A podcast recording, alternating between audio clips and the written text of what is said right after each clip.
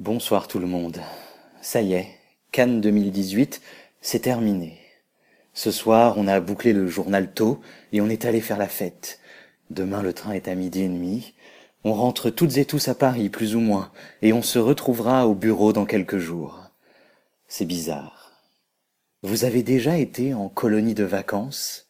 Au début, tout le monde se regarde de loin, on se connaît pas vraiment, et puis on passe nos journées ensemble, 24 heures sur 24 ou presque. On se découvre, on se quitte plus jusqu'au jour où on se quitte en fait. C'était prévu, mais ce qui n'était pas prévu, c'est que ce soit douloureux, que le manque arrive, la rupture avec le groupe. On ne peut que se sentir esselé en repartant, surtout après 10, 15, 20 jours.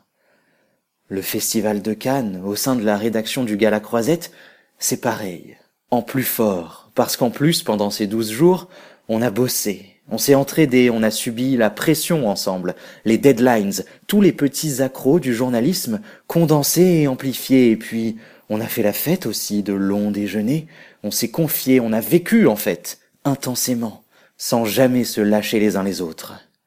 Et maintenant, il va falloir se séparer. C'était une belle aventure, mais elle est terminée.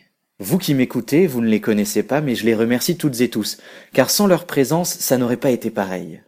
Je remercie Lucille aussi, qui n'était pas ici pour gala, mais qui a rendu ce Cannes encore un peu plus magique. Je vous souhaite, à vous, de connaître un jour cette sensation, même sans qu'elle soit liée à Cannes.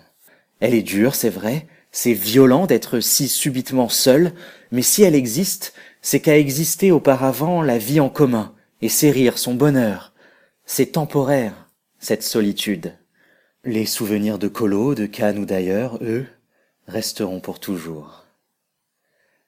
Bonne nuit.